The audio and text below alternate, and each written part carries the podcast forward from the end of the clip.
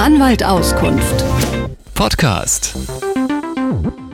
Herr Waladowski, die Brustkrebsvorsorge für Frauen wird immer besser. Demzufolge werden auch immer mehr Fälle diagnostiziert.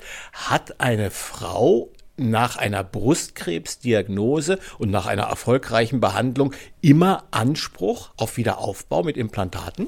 Eine Frau hat nach einer Krebsoperation immer dann Anspruch auf Wiederaufbau der Brust, auf Rekonstruktion, wenn sie amputiert wurde oder teilamputiert wurde.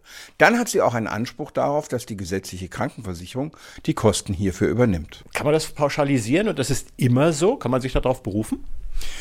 Wurde die Brust ganz oder teilweise amputiert, besteht immer ein Anspruch auf Rekonstruktion. Man kann immer verlangen, dass die Krankenkasse die Kosten für eine Rekonstruktion der Brust bezahlt. Wir würden nicht so ausführlich über dieses Thema reden, wenn es nicht doch Ausnahmen gäbe.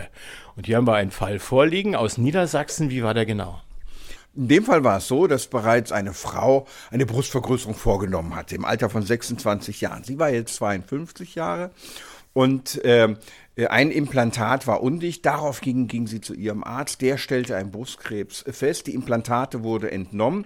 Der Brustkrebs wurde behandelt, erfolgreich behandelt. Es kam nicht zu einer Amputation der Brust.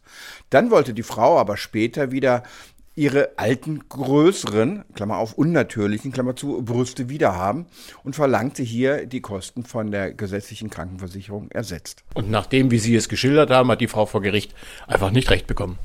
Das Gericht hat ganz klar gesagt, hier gibt es keine medizinischen Gründe, die für eine äh, Kostentragungspflicht der Krankenversicherung sprechen.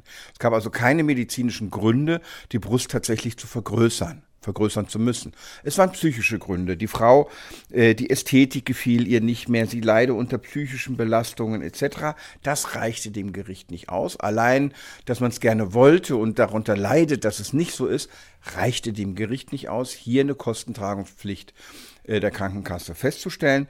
Klar muss man noch mal sagen, die Brust war nicht amputiert worden, es war keine Rekonstruktion erforderlich, die ganzen Drüsen, alles war noch vorhanden.